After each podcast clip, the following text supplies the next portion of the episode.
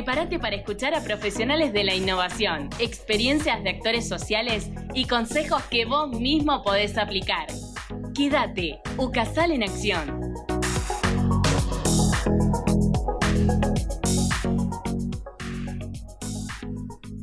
Hola a todos, ¿cómo están? Nuevamente con ustedes, mi nombre es Viviana Santinón, mostrando todo lo que está pasando en UCASAL. Una de las cosas que mencionábamos ahí en la cortina es la innovación, lo que tenemos de innovación en UCASAL. Y vaya que si tenemos innovación en el área de calidad. Hoy estamos con Valeria Romero, técnica en gestión de calidad. ¿Cómo estás, Valeria? Hola, Vivi, ¿cómo estás? Todo bien, con muchas ganas de escuchar estos procesos de calidad que se empezaron a implementar en UCASAL, pero antes de eso, siempre nos gusta tener eh, este tema de, bueno, ¿Quién es Valeria Romero? ¿Qué hace en Ucasal y cuánto hace que está? ¿Cómo fue tu camino por aquí? Este, bueno, eh, mi camino es bastante largo. La verdad que comencé en Ucasal en el año 2000, así que hace 22 años que estoy acá, toda una vida. Muy agradecida con la universidad, pasaron muchas cosas muy buenas, otras muy difíciles y acompañó en todo el proceso en, el, en la maternidad, en el, en el lidiar con la maternidad y el trabajo, el estudio y el trabajo, en los cambios de área que siempre fueron, gracias a Dios, muy productivos y que hoy en día este, sirven muchísimo este, tomando todo lo bueno que pasó por esos lugares este, y que se toma de esos lugares y de las experiencias se puede trabajar este, hoy en día eh, en esta innovación y poder saber que hay un antes y un después. Nos contabas que vos sos graduada de la universidad. Sí, sí, sí, sí. Mira, este, comencé la carrera de Ingeniería en Sistemas en la UNSA y luego quise continuarla aquí en UCASAL y como dice una frase famosa, pasaron cosas.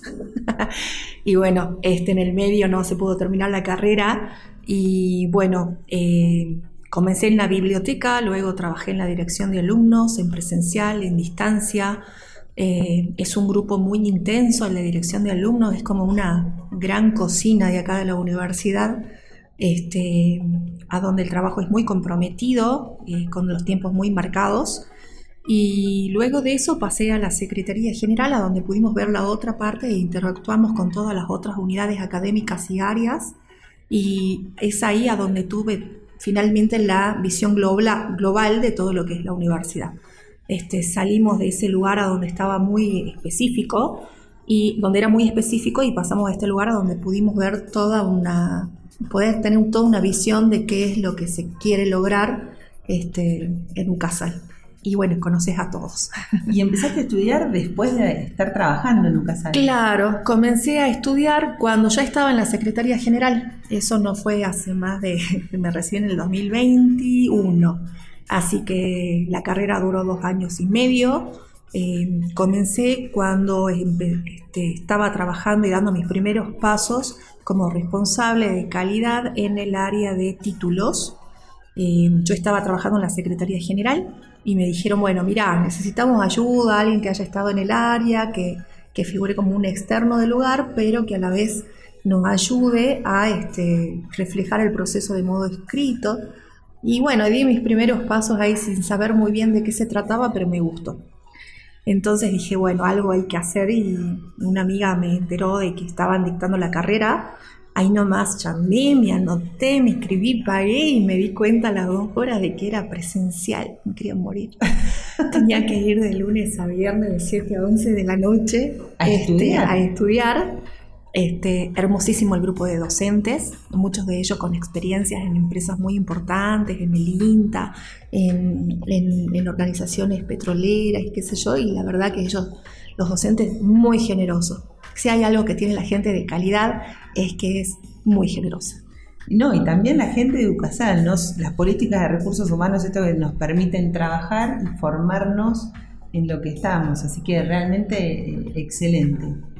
También sabemos que la Universidad Católica tiene este plan estratégico, son como las líneas directrices para manejarnos durante los próximos cinco años. Y uno de esos ejes tiene que ver con calidad. ¿Nos querés contar un poco? Sí, el eje número 5 específicamente del plan estratégico que fue establecido por las autoridades actuales en el 2016 y tiene continuidad a partir del 2020 hasta el 2024, establece de que nosotros vamos a hacer lo posible en trabajar este, mediante procesos. en cumplimiento de eso, este, el área de calidad eh, colaboró en la elaboración de la política de calidad, que es el lineamiento, el compromiso, lo que es a lo que se comprometió el señor rector a hacer durante este tiempo para lograr la universidad inteligente. La política de calidad es necesario que sea conocido por toda, por toda la universidad porque habla de la normalización de los procesos, de la evaluación permanente, de la utilización sistemática de los recursos informáticos, de la organización de canales y circuitos de comunicación, de la capacitación continua y ahora a la capacitación continua le hemos sumado la evaluación de esas capacitaciones para que después no nos digan que se olvidaron que era lo que le habían enseñado esa vuelta y la generación de un clima laboral de relaciones cordiales. Este, para todo eso necesitamos recursos apropiados que nos aseguren la validez y la confiabilidad de esos procesos. ¿sí? Entonces, eso es lo que dice básicamente la política y a partir de ahí surgen muchas cosas, porque como verán, hablamos de seguir un procedimiento, nos tenemos que someter a lo que nosotros dijimos que vamos a hacer. Si vamos a hacer un huevo frito y dijimos que vamos a utilizar un huevo de gallina y lo vamos a hacer con un maíz, con un aceite de maíz y no de oliva, y queremos que el huevo sepa como el con esos gustos, vamos a tener que hacer de esa forma, no podemos hacer de otra forma, ¿sí? Si decimos que vamos a ir por la derecha, después no podemos decir, ay, no, se nos ocurrió ir por la izquierda, porque obviamente los indicadores se desconfiguran, la capacitación pierde eficacia, este, y entonces los resultados no son los mismos. Hablando de eso, hay indicadores que me comentaba fuera de aire que me parece importante contar porque todo esto a veces parece intangible, no lo vemos. Sin embargo, cuando vemos este tema de los tiempos para obtener un título, los tiempos para una equivalencia, ahí está la concreción y la aplicación de estas políticas de calidad. ¿Te animas a contarnos ejemplos? Está eso y la satisfacción de nuestros clientes, que nosotros le podemos llamar clientes, digamos, a, de una empresa y para nosotros son nuestros alumnos los principales clientes de, esta, de, este, de este proceso. Eh, nosotros tenemos logros muy buenos, eh, tenemos cuatro procesos certificados por IRAM, que este año vamos a recertificar, así que mm, entre esos equivalencias, títulos UCASAL 24 y este, también tenemos lo que es la generación de actas. Muchos docentes se van a dar cuenta que antes demoraba muchísimo tiempo para que el alumno supiera su nota y en el caso de distancia a veces tenían que no poder rendir en un turno porque la nota no estaba en su ficha académica. Hoy en día el docente coloca la nota en el pad y el alumno la tiene en su ficha académica. Antes un título podía llegar hasta demorarse seis u ocho meses en ser entregado y hoy hay registro, hay registro, lo podemos ver, los números hablan, por eso es importante hacer un seguimiento de los indicadores, que un título se pudo obtener hasta en nueve días. Es decir, de ocho meses a nueve Pasamos a poder emitirlo en nueve días y hacer el seguimiento y poder verlo y que alguien te dé una respuesta de a dónde se encuentra el título. No, impresionante. Eh, y en equivalencias este, pasó que antes un alumno quería aprovechar la oferta este, que hacía UCASAL en septiembre, a donde podías pagar la mitad de la matrícula, y resulta que presentaba su legajo, su carpeta de equivalencia, todo. ¿Y qué pasaba?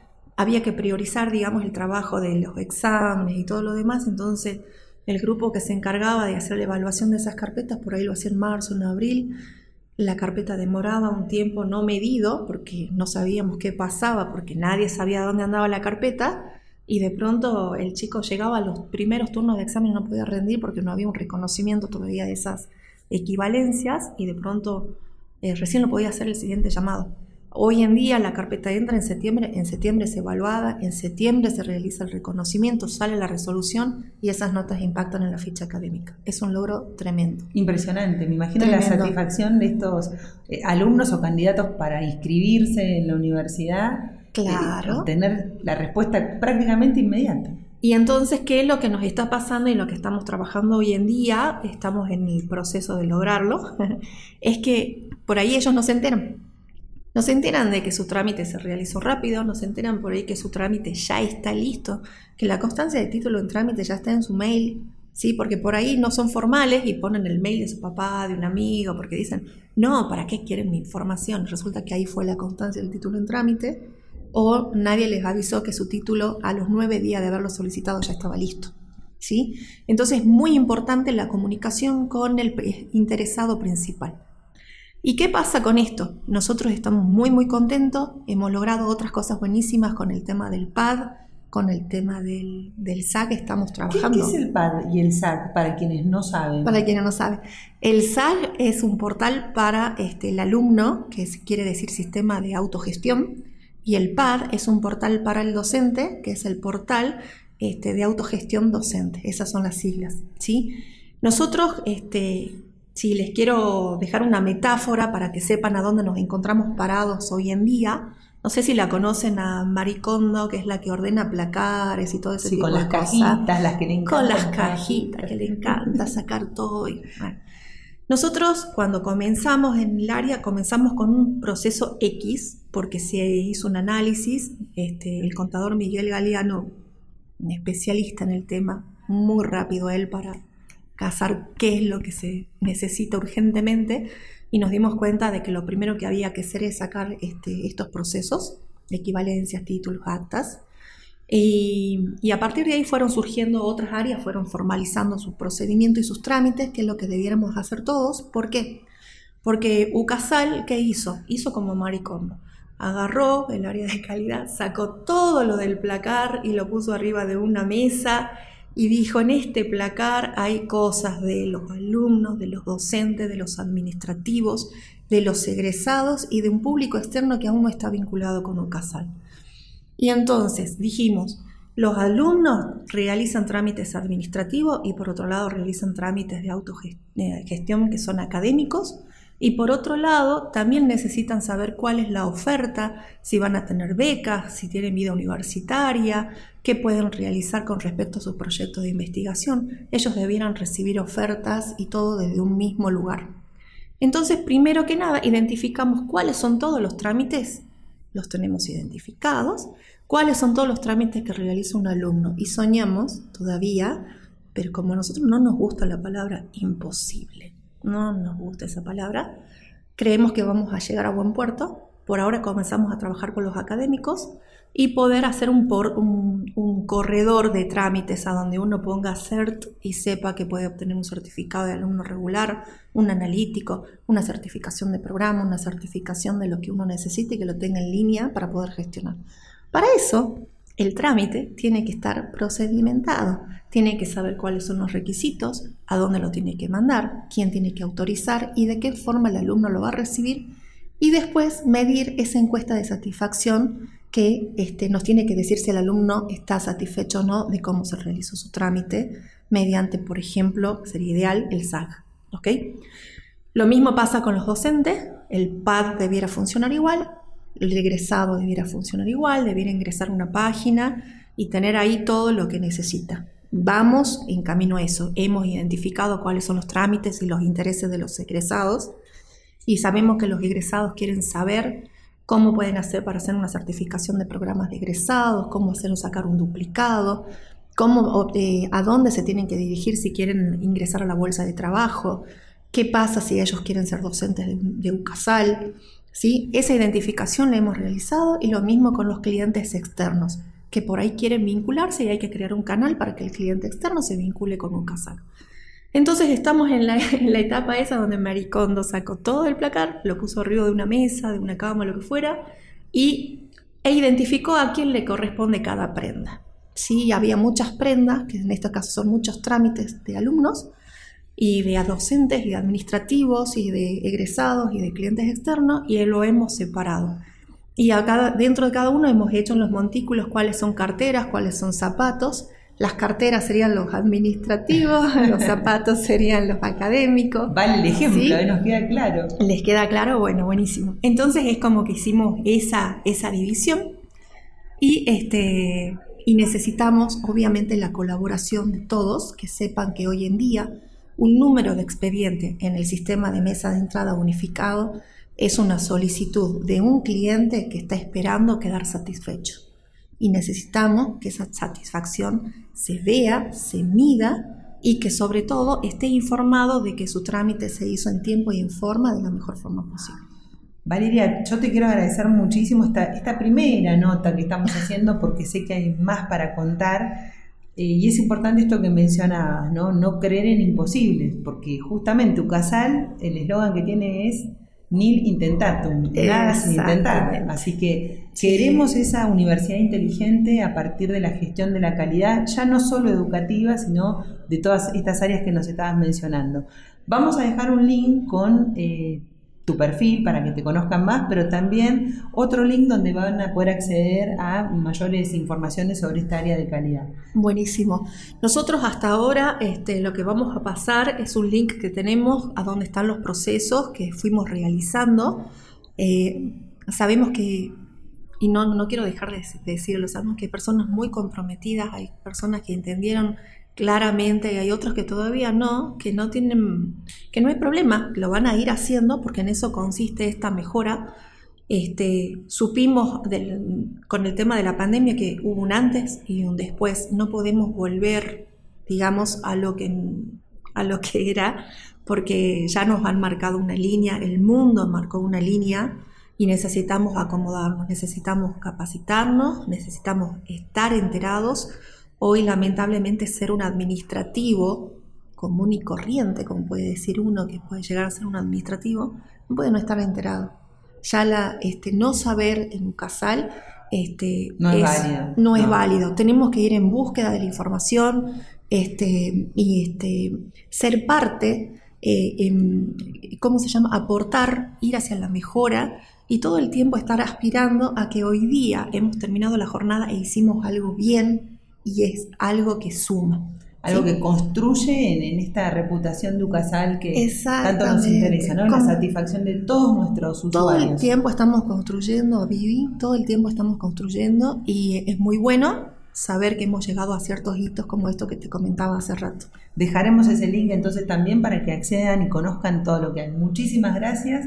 Y a todos los que están de ese lado, seguimos eh, con esto que se denomina UCASAL en acción.